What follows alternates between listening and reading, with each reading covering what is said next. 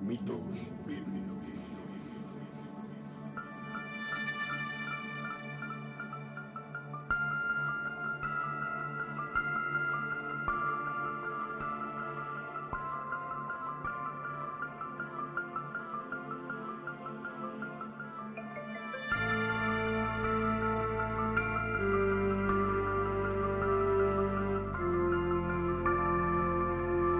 Podcast de análisis y crítica postmodernista de mitos difundidos por textos religiosos, presentado por Oscar Garrido.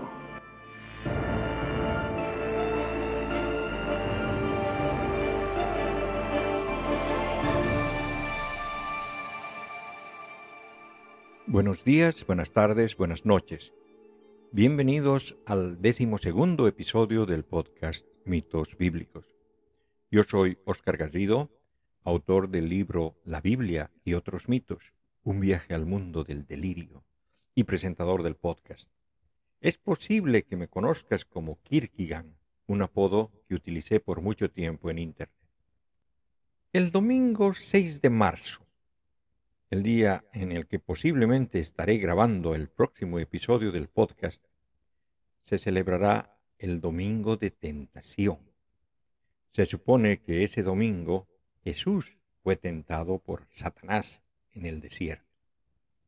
Todo el meollo de este mito es bastante complejo, pues empieza realmente el miércoles anterior, es decir, en este año el miércoles 2 de marzo, miércoles de ceniza, día en el que a los fieles católicos les pintan una cruz de ceniza en sus frentes. Se supone que ese día Jesús fue llevado por el Espíritu Santo al desierto para ser tentado por Satanás y está allí por cuarenta días. De hecho, esos cuarenta días terminan exactamente el jueves santo, es decir, jueves antes de Pascua. Esos cuarenta días es lo que llaman cuaresma. De lo que vamos a hablar es desde luego del origen de todas estas costumbres, que desde luego se originan en la Biblia. La tentación de Jesús es una historia que aparece en los evangelios sinópticos, con sus diferentes características, y para verlas tenemos que recordar que el primer evangelio, es decir, el más antiguo, es el de Marcos, y tiene una tendencia ideológica paulista, es decir, gentil. Puede ser leído incluso desde un punto de vista doceta. De todas formas, este Evangelio empieza con el bautismo de Jesús y la mención de la cuaresma es más bien corta, casi nombrado de paso. Marcos capítulo 1 versículos 12 y 13. A continuación, el Espíritu le empuja al desierto. Y permaneció en el desierto cuarenta días, siendo tentado por Satanás. Estaba entre los animales del campo y los ángeles le servían. Como sabemos, tanto Mateo como Lucas copian el contenido de Marcos, pero también aumentan contenido propio, que para identificarlo llaman en el caso de Mateo M o L en el caso de Lucas. Pero en ocasiones tienen material en común que no pertenece a Marcos y que se supone pertenece originalmente a un evangelio perdido al que se llama simplemente Q. En un futuro seguramente hablaré más profundamente sobre este llamado problema sinóptico que trata de la relación entre estos evangelios. Esta historia en particular es una de esas del Evangelio Q, en el que se expande la corta mención de Marcos, pero que introduce mucha más mitología. Veamos en el Evangelio de Mateo, que a diferencia de Marcos es projudío y a favor de los discípulos de Jesús. Esta historia es un poco más larga. Mateo capítulo 4 versículos 1 al 11. Entonces Jesús fue llevado por el Espíritu al desierto, para ser tentado por el diablo. Y después de hacer un ayuno de cuarenta días y cuarenta noches, al fin sintió hambre. Y acercándose el tentador, le dijo, Si eres hijo de Dios, di que estas piedras se conviertan en panes. Mas él respondió, está escrito. No solo de pan vive el hombre, sino de toda palabra que sale de la boca de Dios. Entonces el diablo, le lleva consigo a la ciudad santa, le pone sobre el alero del templo. Y le dice, Si eres hijo de Dios, tírate abajo, porque está escrito. A sus ángeles te encomendará, y en sus manos te llevarán, para que no tropiece tu pie en piedra alguna. Jesús le dijo, También está escrito. No tentarás al Señor tu Dios. Todavía, le lleva consigo el diablo, a un monte muy alto, le muestra todos los reinos del mundo, y su gloria. Y le dice, Todo esto te daré si postrándote me adoras. Dícele entonces Jesús, Apártate, Satanás, porque está escrito. Al Señor tu Dios adorarás, y sólo a Él darás culto. Entonces el diablo le deja. Y he aquí, que se acercaron unos ángeles, y le servían. Y bueno, Aquí vemos casi directamente una diferencia ideológica grande. En Marcos se dice que Jesús sería tentado por Satanás. Tenemos que pensar que el verbo tentar puede ser entendido como probar o examinar, poner a prueba. Esto tanto en el griego original, en latín luego y también ahora en castellano. Entonces vemos que Satanás en griego satana. Se refiere a el Satán, es decir, al Ha-Satan del Antiguo Testamento, es decir, al adversario o acusador, que según el Antiguo Testamento no era un individuo, sino un cargo. Es decir, era uno de los muchos empleos que podían tener los ángeles. En sí, era como el fiscal general del Estado diosano el que acusaba a los que habían cometido pecados, el que probaba si es que los creyentes eran o no sinceros en su adoración a Yahweh. Es decir, el Satán no era en el Antiguo Testamento enemigo de Dios, sino más bien su empleado. Y eso de probar o tentar lo hace un par de veces en el Antiguo Testamento. Tienta, por ejemplo, al rey David para que haga un censo, cuando David debería confiar con que Dios le daría los soldados que necesite para ganar. David no pasa la prueba y Dios como castigo le manda una plaga que mata a setenta mil personas. Pero el papel de fiscal que tiene Satanás en el Antiguo Testamento es más claro en Zacarías, cuando Zacarías tiene una visión en la que ve el juicio del sumo sacerdote Josué. Zacarías capítulo 3 versículo 1. Me hizo ver después al sumo sacerdote Josué, que estaba ante el ángel de Yahweh. A su derecha estaba el Satán, para acusarle. Y claro, en Marcos, el Espíritu lleva a Jesús al desierto para que Satán lo examine si es que era el Hijo de Dios. Pero en Mateo y en Lucas, bueno, en realidad en Q, se utiliza otro nombre como sinónimo de Satanás. Diablo. En el griego original, diabolos, que significa calumniador. Del diabolos vino el diabolus en latín y el diablo en castellano. Incluso el devil en inglés. Es así como le van dando un carácter más maligno a lo que originalmente era un servidor de Yahweh, un cargo entre los ángeles. Es decir, en Marcos, Satanás es el usual Satan del Antiguo Testamento, pero en Q ya es el enemigo de Dios. Haré en el futuro también un episodio para hablar exclusivamente de Satanás. Y desde luego, nos falta la versión del Evangelio de Lucas, que lo encontraremos en Lucas capítulo 4, versículos del 1 al 13. Jesús, lleno del Espíritu Santo, se volvió del Jordán, y era conducido por el Espíritu, en el desierto. Durante cuarenta días, tentado por el diablo. No comió nada en aquellos días y, al cabo de ellos, sintió hambre. Entonces el diablo le dijo, Si eres hijo de Dios, di a esta piedra que se convierta en pan. Jesús le respondió, Está escrito, no solo de pan vive el hombre. Llevándole a una altura, le mostró en un instante, todos los reinos de la tierra. Y le dijo el diablo, Te daré todo el poder, y la gloria de estos reinos, porque a mí me ha sido entregada, y se la doy a quien quiero. Si me adoras, toda será tuya. Jesús le respondió, Está escrito, Adorarás al Señor tu Dios y solo a Él darás culto. Le llevó a Jerusalén, y le puso sobre el alero del templo, y le dijo, Si eres hijo de Dios, tírate de aquí abajo. Porque está escrito, A sus ángeles te encomendará para que te guarden. Y, en sus manos te llevarán, para que no tropiece tu pie en piedra alguna. Jesús le respondió, Está dicho. No tentarás al Señor tu Dios. Acabada toda tentación, el diablo se alejó de él hasta un tiempo oportuno. Y claro, como ya escuchamos la versión de Mateo, la de Lucas parecería decir lo mismo. Sin embargo, hay algunas cosas que los diferencian. Lo primero y más obvio es el orden de las tentaciones.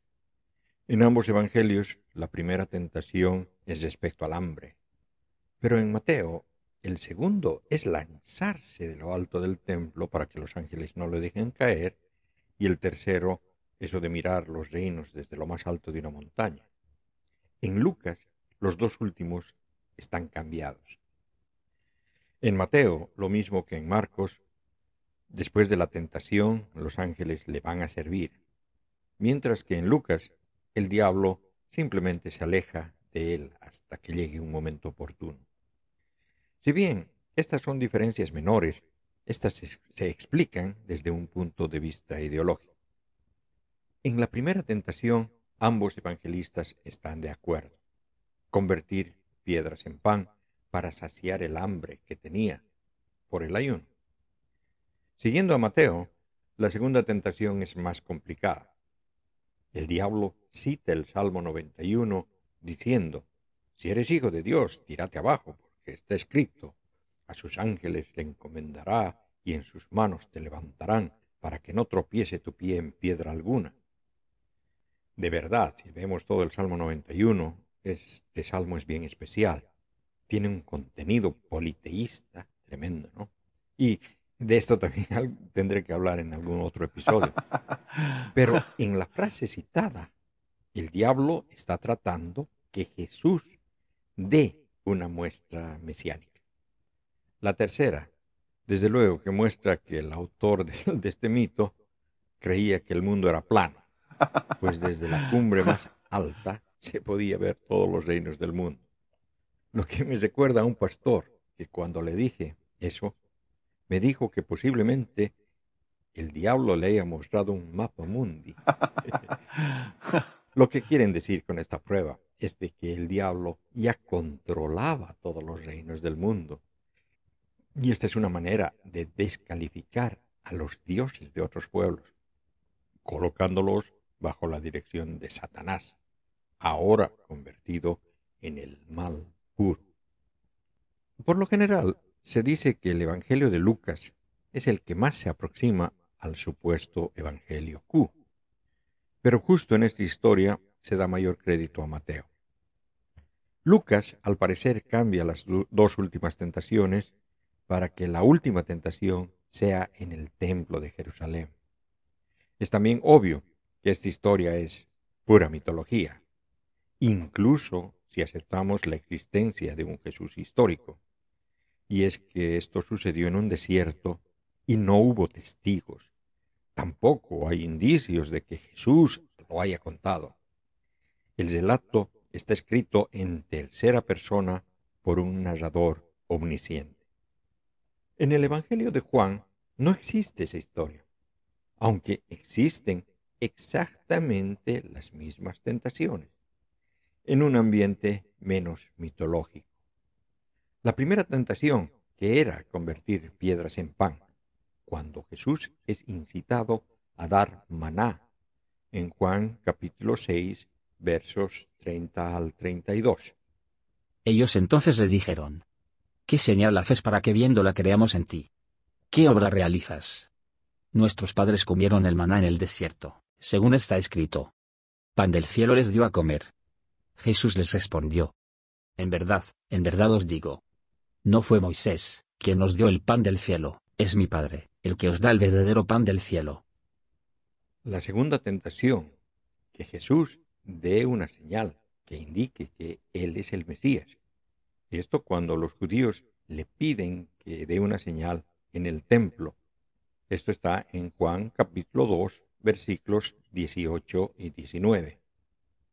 Los judíos entonces le replicaron diciéndole, ¿Qué señal nos muestras para obrar así? Jesús les respondió, Destruid este santuario y en tres días lo levantaré. Y la tercera, cuando el diablo le ofrece todos los reinos del mundo. En Juan, luego del milagro de la multiplicación de panes, la gente quiere coronarlo rey, pero Jesús se escapa. Juan capítulo 6 versículos 14 y 15.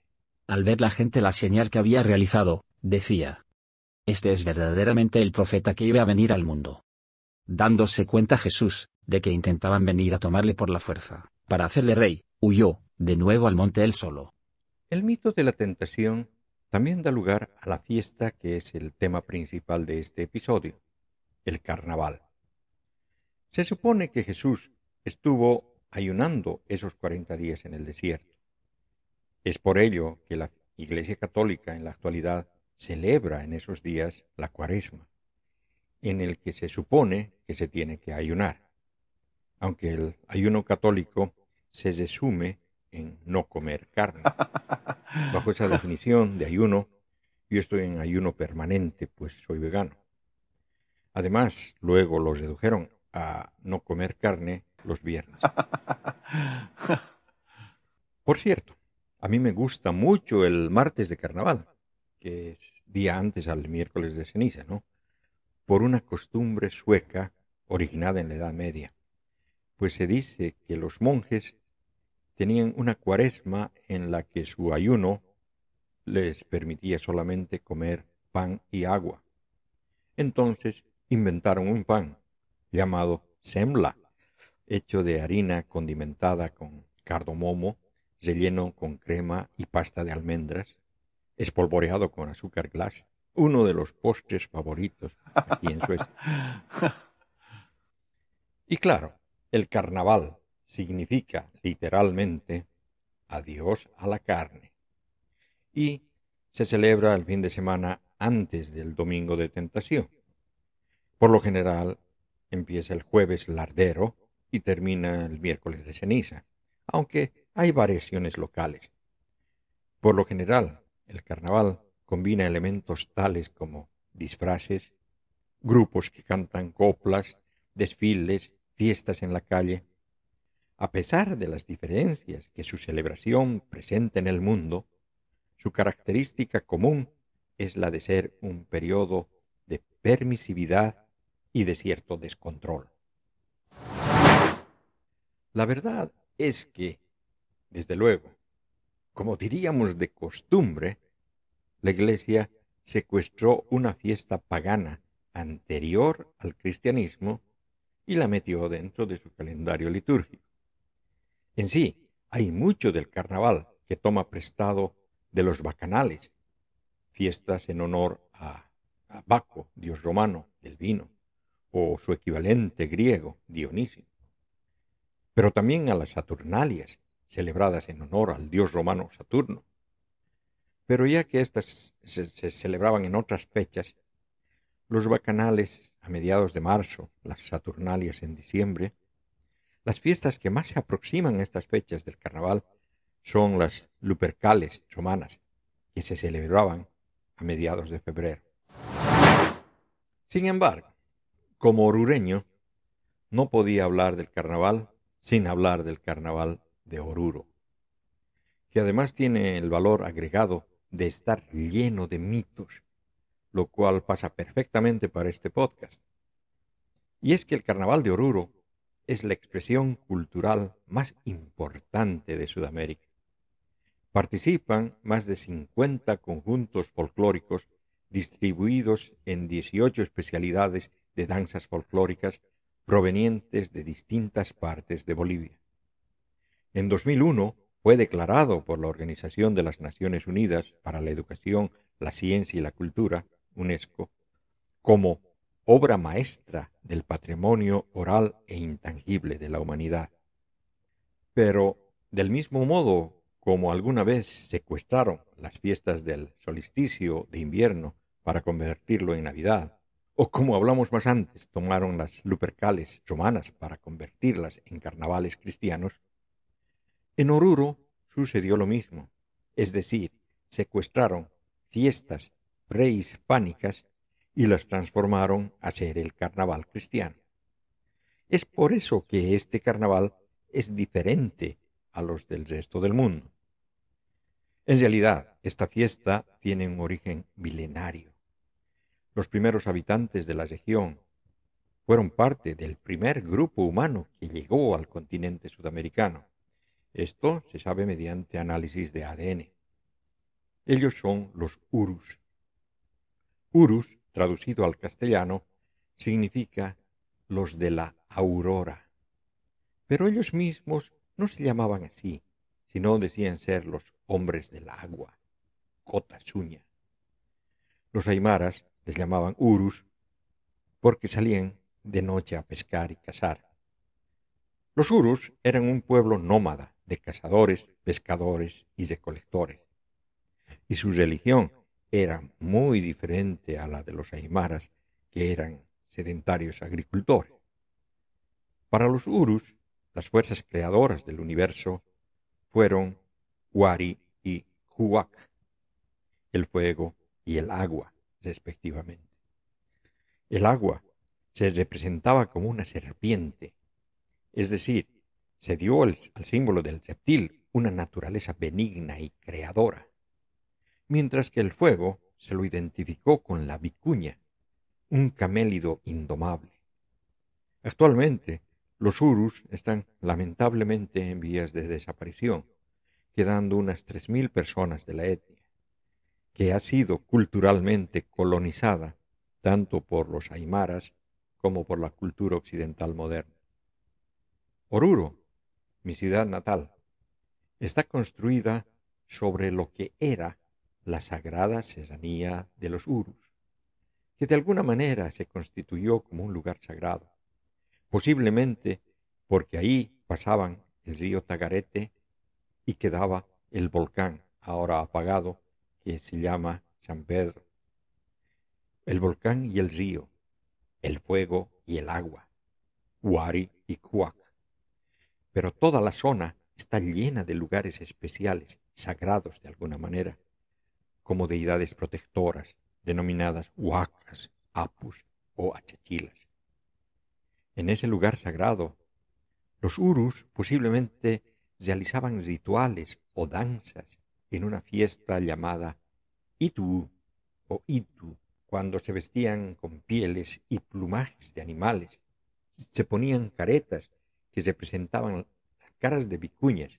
Es posible que estas danzas se hayan realizado como una parte de rituales de cazadores, de alguna manera para evitar que las ánimas de los animales cazados les hagan daño una forma de apalear el drama de la supervivencia, la toma de la vida como un acto ritual para vivir. Todavía hay restos de estas máscaras que se las pueden ver en el Museo de la Ciudad. Sin embargo, casi para recordarnos el drama de Caín y Abel, también llegaron a esa región pueblos que no eran cazadores, sino agrícolas, y como el resto del planeta, fueron culturalmente colonizados los pueblos agrícolas, en este caso los aymaras. Las invasiones aymaras redujeron notablemente sus territorios. Los invasores no hicieron una persecución religiosa a los invadidos, sino que adoptaron los símbolos religiosos urus y los reinterpretaron. Incorporaron a Kuak, la serpiente, a su panteón. Los aymaras rendían culto a los lugares de origen o pacarinas, como lagos, el lago Titicaca, por ejemplo, cuevas o tocos, y así agregaron la pacarina de Wari, Wari Toco, lo que era la cesanía sagrada de los Urus, sitio sagrado que fue adoptado primero por los collas, es decir, aymaras, y luego por los incas, quechuas. El Itu o Itu, el ritual religioso que realizaban los Urus, fue adaptado por los aymaras y reinterpretado en el llamado Anata Andino, una fiesta andina en la época del Hayupacha, tiempo de lluvias. Los siguientes invasores fueron los quechuas, que llegaron a la tierra de los Urus el 1473, cuando era Inca Yupanqui. Ellos también reconocieron que la serranía sagrada de los Urus era un taipi, es decir, un sitio central y de encuentro del mundo andino. Los quechuas, por un lado, explotaron los metales de los cerros de Ururu. Los quechuas construyeron un templo a Inti, el dios Sol, en Paria, lugar bastante cercano a la serranía sagrada de los Urus, y los gobernaban desde allí.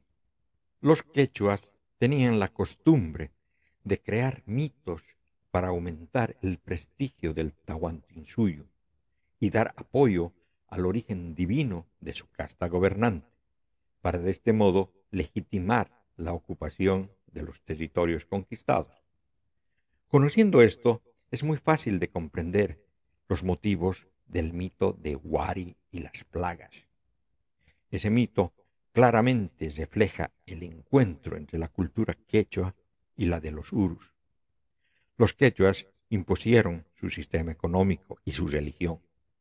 Los dioses autóctonos del lugar, como el sapo, la víbora, el lagarto, fueron convertidos en terribles plagas, y Wari quedó como un semidios subterráneo.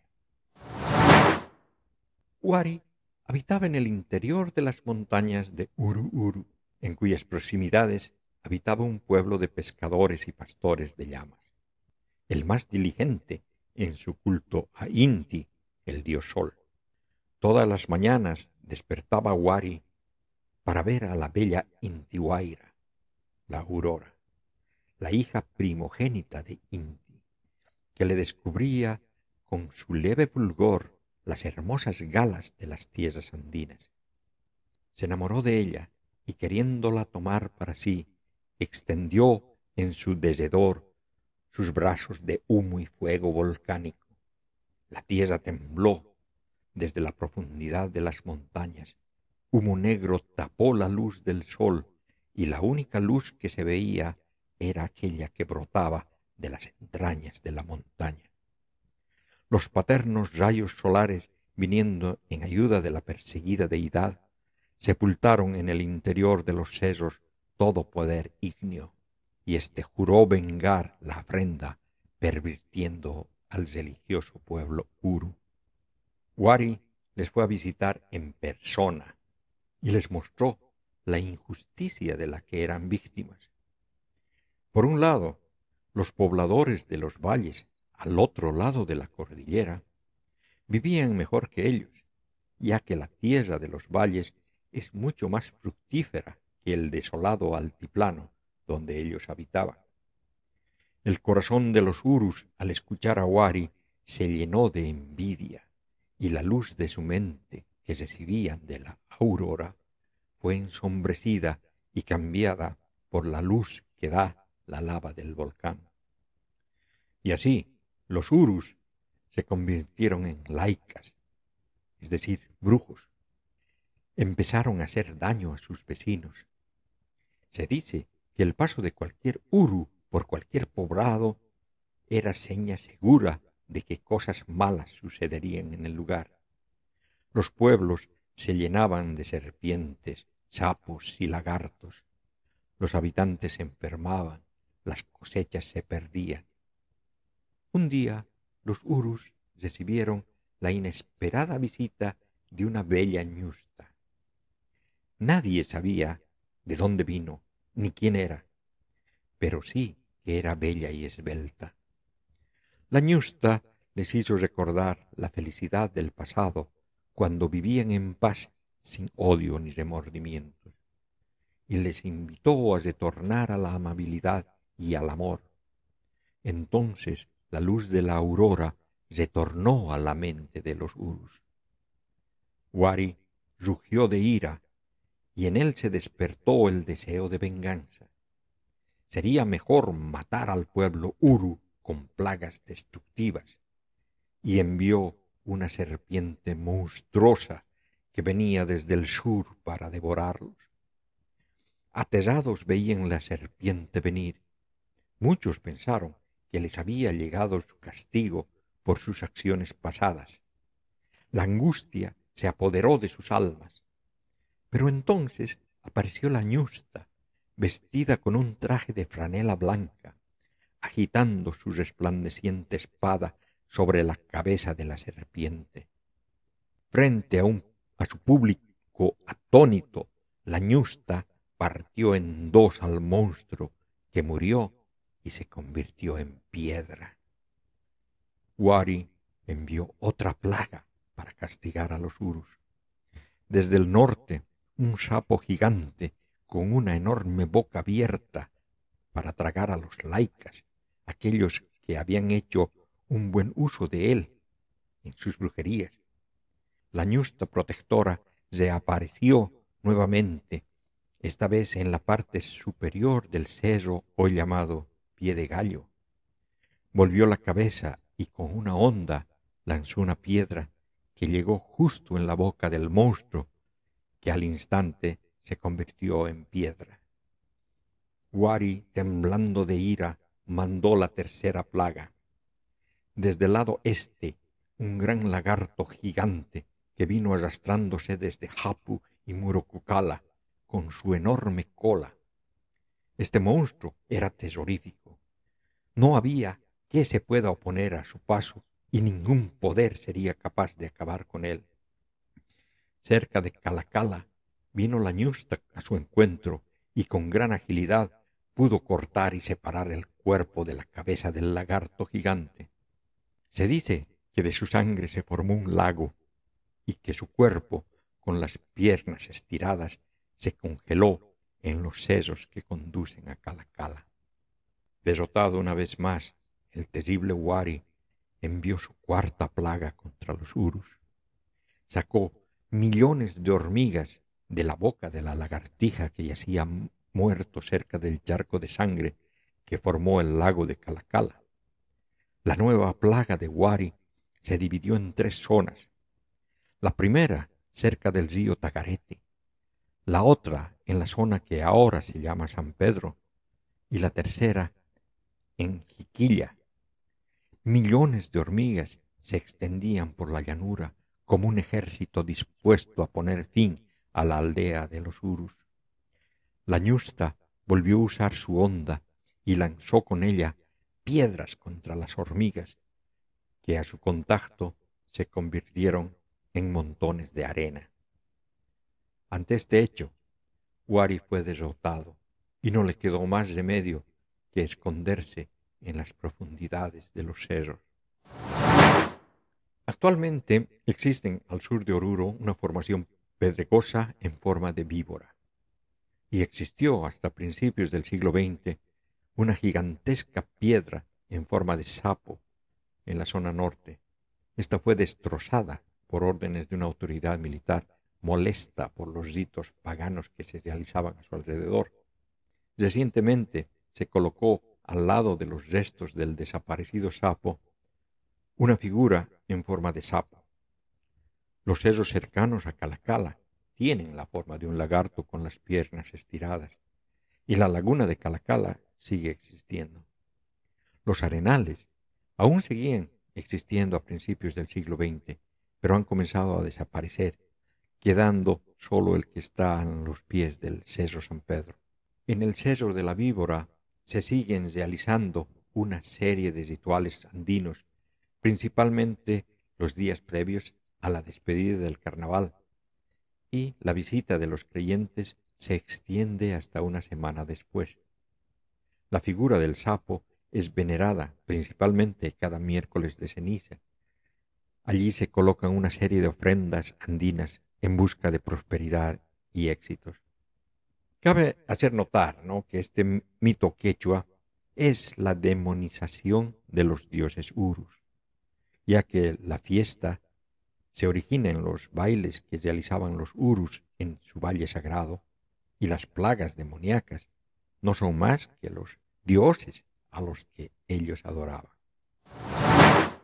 A la llegada de los españoles en 1535, estos se ubicaron originalmente en Paria, y pasó algún tiempo antes de que encuentren plata dentro de la cesanía sagrada de los Urus, en lo que originalmente llamaron las minas de plata de San Miguel de Uru Y recién en 1606 la audiencia de Charcas verifica que el asentamiento minero tiene las condiciones para formar una villa y el primero de noviembre de 1606 el oidor Manuel de Castro del Castillo y Padilla funda la Real Villa de San Felipe de Austria.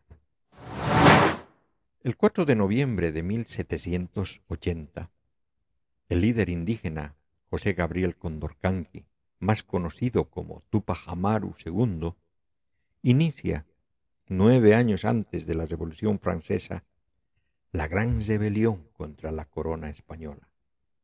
Dentro de ese movimiento, el 10 de febrero de 1781, criollos e indígenas se alzan declarando a la Real Villa de San Felipe de Austria independiente de la corona española. Y ya lo adelantamos en el episodio anterior, los rebeldes tenían una especial devoción a la Virgen de la Candelaria. La rebelión empezó el 10 de febrero de 1781 el 15 de febrero, la ciudad de Oruro estaba ocupada por una alianza de criollos e indígenas. Los rebeldes obviamente respetaron a las iglesias y al clérigo, pero procesaron a todos los descendientes directos de españoles. Procesiones religiosas compartieron su espacio con desfiles seculares e europeos y criollos se disfrazaron de indígenas. El 19 de febrero, la gente de la ciudad continuó celebrando y durante el carnaval, el 24 de febrero, se iniciaron lo que en años posteriores se convirtió en una costumbre, bailar, jugar y formar comparsas para el carnaval de Oruro. Según las creencias de los revolucionarios, la Virgen del Socavón había tolerado a las deidades indígenas o demonios. La rebelión fue reprimida por la corona española en 1783. Pero como ya adelanté en el episodio anterior, los rebeldes se quedaron prendados de la Virgen de la Candelaria. En 1789 realiza su aparición oficial la imagen de la Virgen de la Candelaria en un socavón del Cerro Pie de Gallo. Esta imagen será llamada la Virgen del Socavón para 1790, los mineros de Oruro habían movido la celebración de la Virgen de la Candelaria para hacerlo en carnaval y habían añadido a los dioses indígenas enmascarados como diablos cristianos a las festividades, celebrándose la primera versión del carnaval en esta variante católica. Es entonces que nacen los mitos católicos para explicar esa fiesta. La primera es desde luego la leyenda del Chiruchiru. Si escuchas música andina, posiblemente lo hayas escuchado.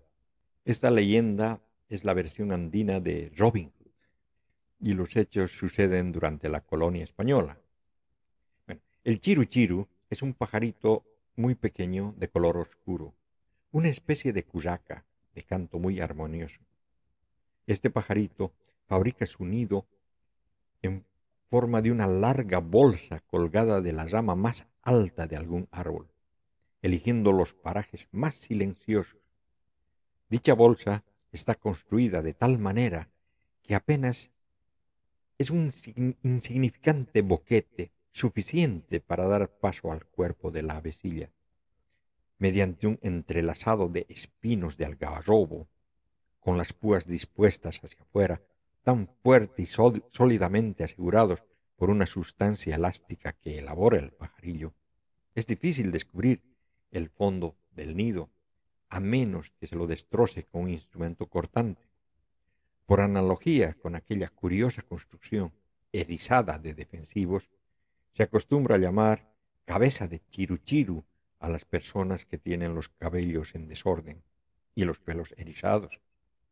El chiru chiru era un ladronzuelo que vivía en lo que entonces se llamaba la Real Villa de San Felipe de Austria, que hoy es Oruro. Esta persona robaba a los acaudalados y el botín los repartía entre los indigentes. En un paraje abrupto por entonces y hoy desaplaneado, convertido en una plazoleta en la falda del Cerro Pie de Gallo, situado en la zona oeste de la ciudad de Oruro, había edificado su miserable vivienda, tan baja y aparentemente mal hecha, para que no llegase a llamar la atención de ninguna persona, pero que sin embargo conducía a una cueva que usaba como guarida. Es posible que su apodo se deba a la semejanza de su guarida con el nido del chiruchiru. Los que lo conocían e ignoraban sus malas artes o a lo que se dedicaba, lo consideraban como un mendigo, un pobre vagabundo, inofensivo. El chiruchiru era devoto de la Virgen de la Candelaria y tenía en su cabecera una pequeña imagen de su patrona en un pequeño cuadro litografiado o estampado de madera. Todas las noches que salía a hacer sus fechorías, le dejaba infaliblemente encendida una vela de sebo a su Virgen, para que le amparase mientras desvalijaba un poco de, sus bienes terrenales a los poderosos y a los ricos. Pero una noche trató de apoderarse del único tesoro que poseía un infeliz peón caminero y su familia, consistente en una petaca de cuero que contenía sus pobres ropas humildes y estropeadas. Naturalmente, la Virgen se indignó de sobremanera y llamando interiormente a la conciencia de su devoto, le prohibió que cometiera semejante atentado. Pero el chiruchiru se obstinó en ejecutar esa fechoría por considerarlo demasiado fácil. Así que la Virgen abandonó al ladrón de su amparo. Cuando el chiruchiru se colaba en la vivienda de aquella pobre familia, el caminero que tenía el sueño muy ligero, despertó inmediatamente y creyendo que se trataba de algún asesino o de un enemigo encarnizado que tenía, cogió rápidamente el puñal que le servía para sus andanzas y viajes, y como era un hombre que no esperaba recibir para dar, sin que el chiruchiru tuviese tiempo de reaccionar, le asestó una profunda puñalada. A pesar de su herida mortal, ante la estupefacción del caminero, que se detuvo esperando ver desplomarse a su víctima, éste echó a correr, y aunque el agresor trató de perseguirlo, no pudo ya alcanzarlo, perdiéndolo en las sombras de la noche. Mientras corría, el chiruchiru cayó desfallecido en campo abierto y en las afueras de la entonces aún pequeña ciudad. Su lesión era demasiado grave. Allí, casi agonizante y poseído del más inmenso y sincero arrepentimiento, empezó a clamar a su divina patrona y a implorar su protección. La Virgen, conmovida por sus fervientes plegarias de su desobediente protegido, viéndolo en trance tan duro y desastroso, además de aprovechar de aquel momento supremo de regeneración de su alma, acudió al sitio en el que yacía aquel, y alentándolo en su fe y prodigándole los más solícitos y delicados cuidados, le condujo lentamente hasta su guarida.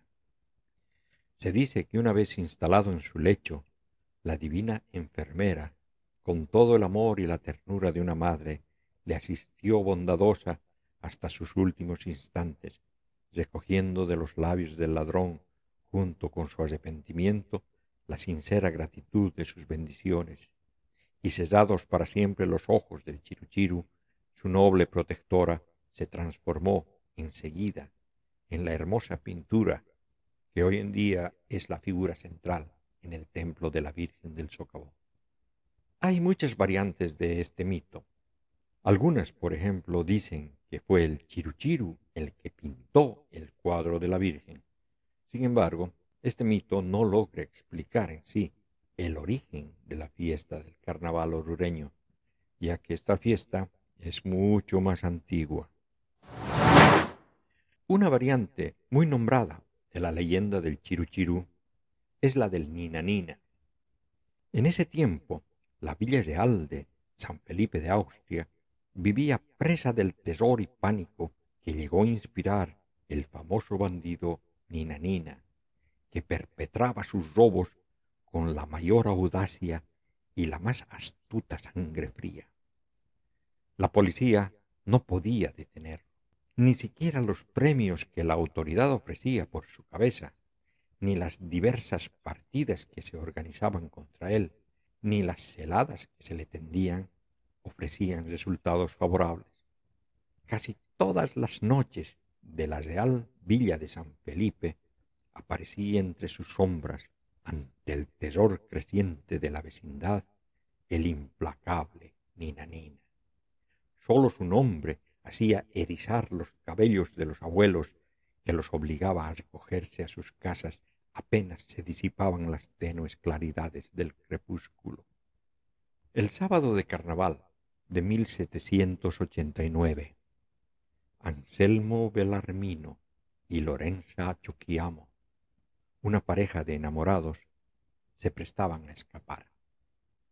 Anselmo había pedido la mano de Lorenza, pero Sebastián Chuquiamo, el padre de Lorenza, lo había negado rotundamente, dejando al joven enamorado completamente desahuciado. La noche de ese sábado, Sebastián estaba ausente de su casa y Lorenza atendía en la tienda de su padre, situada en el barrio Conchupata. En eso, con todo el tono de esa seminobleza de la época colonial y sosteniendo airosamente una lujosa daga que llevaba al cinto, entró en la tienda de Lorenza un apuesto joven y le pidió una copa de agua ardiente. Le preguntó por el dueño de la casa y después de observar con alguna inquietud los ángulos obscuros de la tienda, se arrancó convulsivamente la barba postiza que lo desfiguraba y se dejó reconocer a Lorenza. Era su prometido. Serían escasamente las siete y media de la noche cuando Sebastián Choquiamo se recogía apresuradamente a casa. Media cuadra antes de llegar a su destino, Choquiamo tropezó con una pareja que le tapaba el paso. Se dio respetuosamente la vereda, pero un ahogado, mi padre, hizo retroceder a Choquiamo inmediatamente. Se dio cuenta que era su hija que se estaba escapando con su pretendiente y entabló con éste una lucha desesperada. Minutos después, un estridente ¡ay! hizo vibrar los aires y una masa pesada quedó tendida en el suelo, mientras que un hombre y una mujer se alejaban presurosamente. Poco después, una joven hermosa, vestida de negro, golpeaba la puerta del hospital, apoyando en su brazo a un joven que casi desfallecía encargó que llamaran al señor cura y desapareció súbitamente como por encanto, después de dar su bendición al agonizante y hablándole al oído cortas palabras. Don Carlos Mantilla, párroco de Oruro, recibió la confesión del paciente, quien en esos supremos momentos de agonía y teniendo aún clavada en su garganta su propia daga, expuso que él era devoto de una Virgen de la Candelaria que existía en un solar abandonado de la ciudad y cuya imagen dedicaba todos los sábados una vela, que él era Anselmo Belarmino, alias el Nina Nina, y estando próximo a expirar sin confesión en manos de Sebastián Choquiamo, había sido asistido por la misma Virgen a quien veneraba. Este mito concluye con el relato de una tropa de diablos danzando en honor a la Virgen durante el carnaval del año siguiente. De ahí nació el culto frenético que desde entonces se profesa a la Virgen del Socavón. El parecido de esta leyenda con la del Chiruchiru hace que mucha gente las confunda. No se sabe cuál leyenda apareció primero, aunque por los detalles históricos se podía suponer que es posible que la leyenda del Nina Nina esté basada en personajes históricos reales y la leyenda del Chiru está basada en él, aunque lo contrario también es posible. Frecuentemente se agregan detalles a las leyendas para hacerlas más creíbles, y por eso, mientras más detalles tenga una versión de una leyenda, más posible es que sea posterior a versiones menos detalladas. El mito de Nina Nina no solo da nombres de personas, sino incluso nos brinda una fecha específica, el año 1789, año de la Revolución Francesa, ocho años después del levantamiento de Oruro. De todas maneras, lo que queda claro es que estos mitos se crearon con el objetivo de explicar ritos religiosos precolombinos y trasladarlos a la religión católica. Pero en el ambiente altiplánico boliviano hay un personaje mitológico que es muy especial, el llamado tío de la mina. El tío de la mina es un dios subterráneo. En ninguna de las minas de Bolivia falta su imagen. En uno de los oscuros socavones está la imagen del tío. Y si uno ha visto el carnaval de Oruro, rápidamente se dará cuenta que los diablos de las diabladas de Oruro están más bien disfrazados del tío, más que del diablo cristiano. Las esculturas toscas de este dios en las profundidades de las minas contienen algunas características físicas. Tienen, por ejemplo, un enorme pene. Además, en su boca tienen una pequeña apertura donde los mineros le encienden una cuyuna, es un cigarrillo. La minería en Bolivia es una de las actividades económicas históricamente más importantes. Gran parte de la historia del país ha sido dependiente de la explotación de la plata, luego del estaño. La vida del minero boliviano ha sido siempre sacrificada y la exploración del mineral ha exigido un sacrificio humano de proporciones descomunales. Hasta la tercera parte del siglo XX, la esperanza de vida de un minero era de apenas 35 años, y a pesar de que este sector era el que mantenía la vida del país, sus condiciones de vida eran deplorables. Y es este sector el que mantiene una dualidad religiosa totalmente única en el mundo. Por un lado, fervientes devotos de la Virgen cuando están fuera de la mina, y devotos del tío cuando están dentro de ella. Los mineros realizan una gran ceremonia al tío de la mina el primer viernes de cada mes. Le dan comida, coca, quemapecho, eso es aguardiente, cuyunas, confites, unas pastas de azúcar con otros ingredientes en forma de bolitas. Le ponen incalculables metros de serpentina en el cuello. Le cuelgan chuspas son bolsas pequeñas llenas de coca. Les llegan con mixtura, pequeños círculos de papel de diferentes colores por todo el cuerpo. Ponen siete hojas de coca a sus pies como símbolo de los siete pecados capitales. Todos los mineros que están a su alrededor pichean, es decir, mascan hojas de coca. Fuman también cuyunas. Echan trago a la Pachamama para que les muestre los minerales que oculten sus entrañas. Su presencia inspira respeto y mantiene equilibrio de reciprocidad entre los mineros y su persona. Esa reciprocidad consiste en que a quienes lo tratan bien serán protegidos de accidentes en el interior de la mina y además con su poder mágico les mostrará la beta tan buscada. Si alguien le trata mal le falta el respeto o no les rinde pleitesía, el tío pone trancas diabólicas hasta ocasionar la muerte.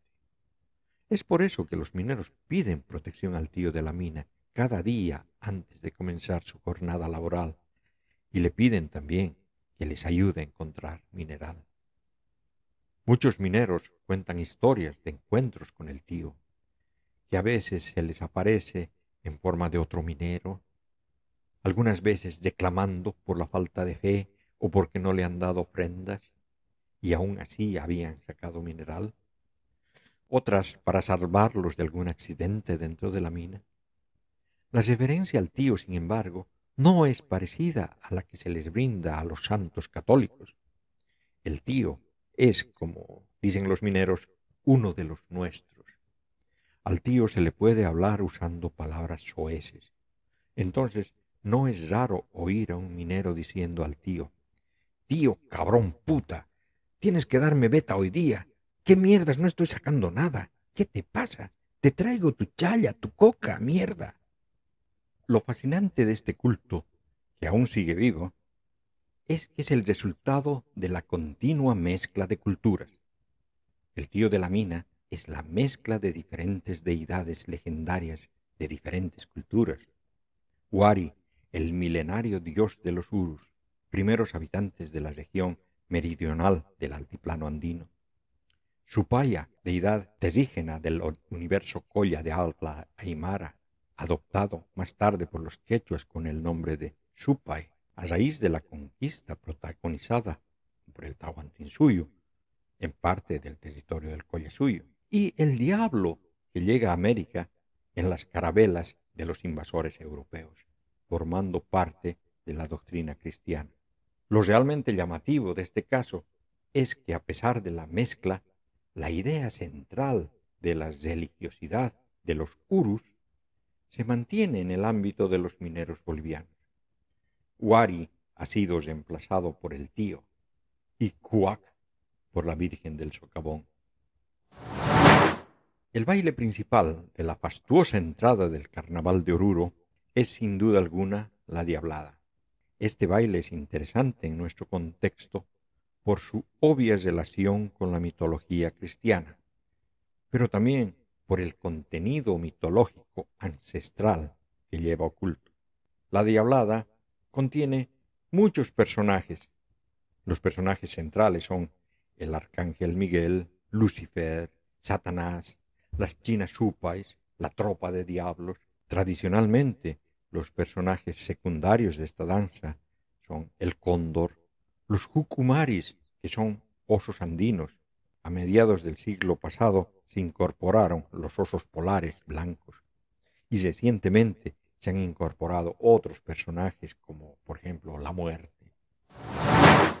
Para los quechuas, el cóndor era el mensajero de los dioses y volaba hacia un nivel superior del mundo religioso, llevando las plegarias a los dioses y a la tierra trayendo mensajes de los dioses para los hombres.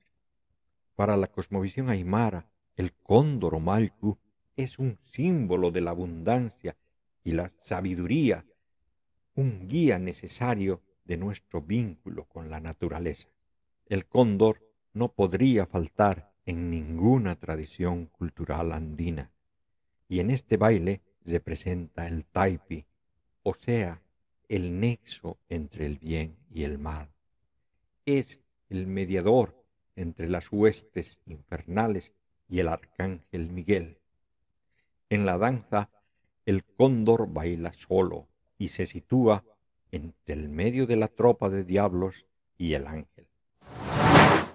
El jucumari, u oso andino, es el mamífero de mayor talla en América del Sur descendiente de los osos que cruzaron de Asia a América del Norte hace más de dos millones de años. Lamentablemente es una de las especies en vías de desaparición. En la diablada, el jucumari baila con la cusi, que es la araña. Por eso tiene en, su traje arañitas. La cusi es una referencia a la alegría. Por eso el oso es chistoso y bromea. Lo interesante es que en la danza el oso aún conserva algunos elementos propios de la cultura andina. Mientras danza, suele sacar a bailar a las muchachas de entre los espectadores a modo de rapto, haciendo referencia al mito del Jucumari. En el carnaval de Oruro, De este personaje ha surgido la variante del oso blanco, que es inexistente en la zona, pero que realiza el mismo cometido de aparentar el rapto de jóvenes llevando a niñas y mujeres jóvenes del público a bailar por la calle en el recorrido del carnaval. En la danza, estos personajes cumplen una doble función, el de solazar y el de abrir paso entre los espectadores. Las narraciones andinas orales sobre los jucumaris son variadas y encajan en la compleja trama de la vida rural. El mito del jucumari es una de las narraciones más conocidas en el área andina y existen en incontables versiones halladas en distintas regiones, desde la colonia hasta el presente.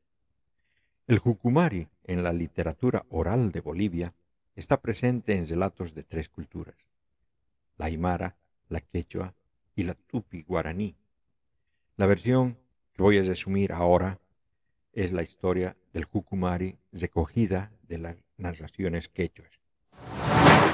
Se dice que había un jucumari que vivía en los yungas, cerca de la cordillera. El jucumari recorría cerros y quebradas buscando alimento, pero aquel día no se hallaba con suerte. El hambre lo condujo hasta la falda de, de la montaña, seguro de que hallaría allí algo para devorar. Vio así un rebaño y se acercó sigiloso, pues habían cerca unos hombres arando. De poco a poco fue aproximándose. La tropa estaba al cuidado de una joven, una joven muy hermosa. Era tal su belleza que se olvidó del hambre. Decidió hacerle compañía. De pronto notó que un zorro se abalanzó sobre un cordero, y él se lanzó sobre el depredador y lo espantó. La pastora observaba la escena aterrada. El Jucumari la tranquilizó y le explicó que él nunca la dañaría, más bien la defendería de cualquier atacante. De allí en más la visitaba a diario, la acompañaba en su tarea de hacer al rebaño y le llevaba dulces, viandas. Se enamoraron y decidieron irse a vivir a la montaña, donde el Jucumari tenía su cueva. Las jornadas transcurrían felices para la pareja. Él se iba a buscar provisiones, ella paseaba por la zona y se ocupaba de guisar la comida y ordenar el hogar. Al cabo de un año tuvieron un niño y la vida transcurría en ese mismo esquema. Él salía al alba y regresaba al anochecer y ella lo esperaba en el hogar. Pero esta vida se volvió rutinaria. La pastora no veía horizonte en sus días y comenzó a angustiarse. El Jucumari percibió esa pena y temeroso de que lo abandonase, cada vez que se iba, la encerraba en su cueva. Ella decidió escaparse. Intentaba mover la piedra con la que él la mantenía cautiva, pero no tenía la fuerza para cogerla. El hijo la observa con pena y le pregunta por qué se pone triste, y ella le explica que se tienen que ir, que su padre es distinto a ellos, que es una bestia, mientras que ellos son humanos. Pasan varios años de esta vida, el niño crece vigoroso y adquiere la fuerza para coser la roca, y fue así que madre e hijo huyen. Al notar la huida, el Jucumari entró en una terrible depresión. Los buscaba día y noche. Solo se desahogaba tocando la quena. En cuanto a la pastora y su hijo, huyeron a la comunidad de origen de la mujer, pero ella se enfermó y murió. El hijo se sintió solo y se fue a buscar a su padre. La alegría del Jucumari fue inmensa al verlo. Tocó la quena nuevamente, pero en melodía jubilosa. El anciano murió acompañado de su hijo, quien enterró a su padre y su madre juntos. De la unión de ambos cuerpos nació un árbol al que van a cobijarse y encontrar consuelo los enamorados atribulados. Hay muchas variantes de este relato. En algunos, el hijo del Jucumari mata a su padre para poder huir. En otros, el hijo tiene problemas de adaptación en la comunidad de su madre, pues lo discriminan por ser medio jucumari y medio humano, ya que tenía pelos en el cuerpo y era algo torpe. En una variante, por su torpeza llega a matar a algunos niños y por eso es expulsado de la comunidad, regresando a la selva, desde donde, como su padre, ronda la región en busca de una mujer para vivir con ella. En otra versión, se convierte en héroe tras vencer a un condenado. En la tradición boliviana, un condenado es un alma que no se puede ir al cielo y su alma se queda en el cuerpo y vaga por el mundo. Es como un alma en pena, pero solo que con cuerpo. El condenado se convierte en una paloma y se va al cielo, y el hijo del Jucumari se convierte en humano. Los personajes principales de la danza de la diablada, sin embargo, son el ángel, que es más bien el arcángel Miguel, que representa el bien, es el jefe del ejército de Dios. En su pecho lleva una cruz, además lleva una espada y un escudo, tiene tres pañuelos, rojo, amarillo y verde, recordando la bandera boliviana. Estos pañuelos le sirven para organizar las tropas. Reprime a los diablos infernales con su espada. El ángel constituye la figura más relevante de la danza de, las, de la diablada, ya que él comanda y dirige a los diablos, los danzantes, y con sus movimientos interpreta la lucha contra el mal la misma que termina con la derrota de estos últimos cuando redime a los diablos ante la Virgen del Socavón.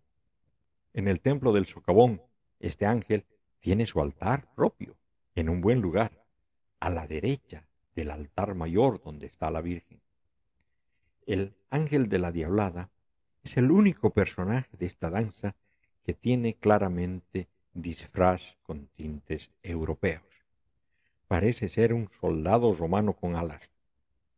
El motivo de su inclusión, aparte de ser sincretismo, es sin duda por el nombre que tenía Oruro antes de su fundación, pues antes de ser la Real Villa de San Felipe de Austria, Oruro se llamaba la Villa San Miguel de Uruuru.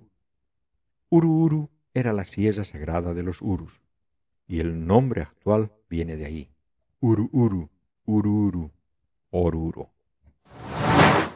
Lucifer, que es llamado también Luzbel o Ugaricato, es el ángel soberbio que se rebeló contra Dios y se refugió en el infierno para comandar las fuerzas del mal, y que se convirtió en un poderoso señor de las cavernas infernales, donde sin limitaciones de tiempo ni oposición reina en las almas perdidas. Y Satanás, que en esta variante es diferente a Lucifer, es considerado el príncipe de los diablos, el segundo en mando entre las huestes infernales después de Lucifer. Satanás es quien arenga a los diablos al pecado y combate contra el ángel Miguel. Su labor en la danza es dirigir la coreografía que realizan los demás personajes de la diablada. Los diablos, llamados también tíos o supais, constituyen la tropa general de la danza. Son los habitantes del Averno, quienes al mando de Lucifer y Satanás componen los siete pecados capitales. Ellos salen a la luz en la época de carnaval para desencadenar furores entre la gente y estos son aplacados y dominados por el arcángel Miguel. Las chinasupai, que representan la dualidad complementaria hembra-macho, representan la pareja de los supais. Por su sensualidad está relacionada con la lujuria, siendo su tarea principal ofender al ángel Miguel con sus movimientos impúdicos. La ñaupachina, que es la diabla mayor del infierno, es la compañera de Satanás.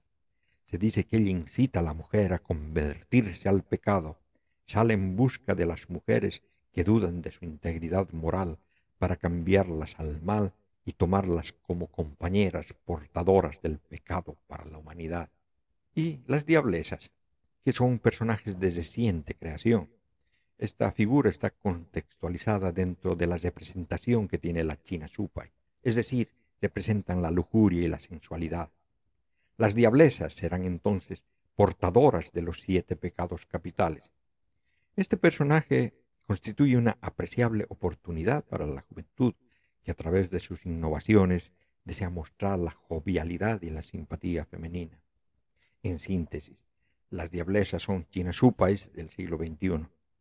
La diablada de Oruro tiene una teatralización de la lucha del arcángel Miguel y Lucifer y Satanás, la diablesa Chinasupa y los diablos que representan los siete pecados capitales.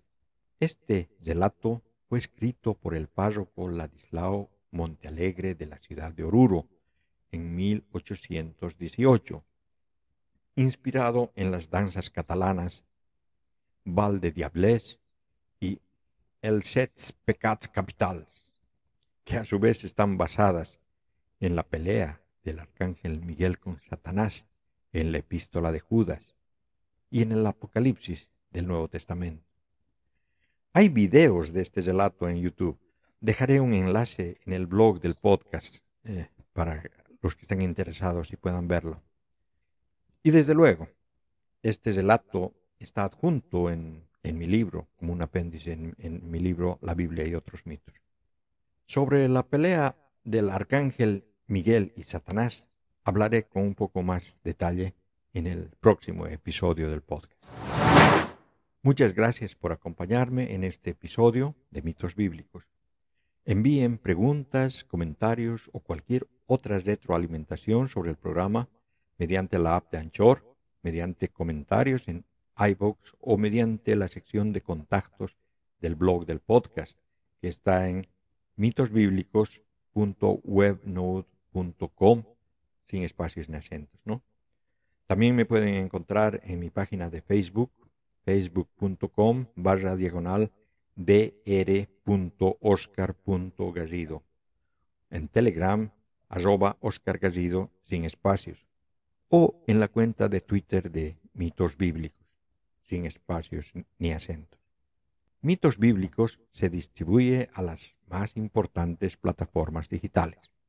Si tu app favorita te permite realizar comentarios, te agradeceré mucho que lo hagas.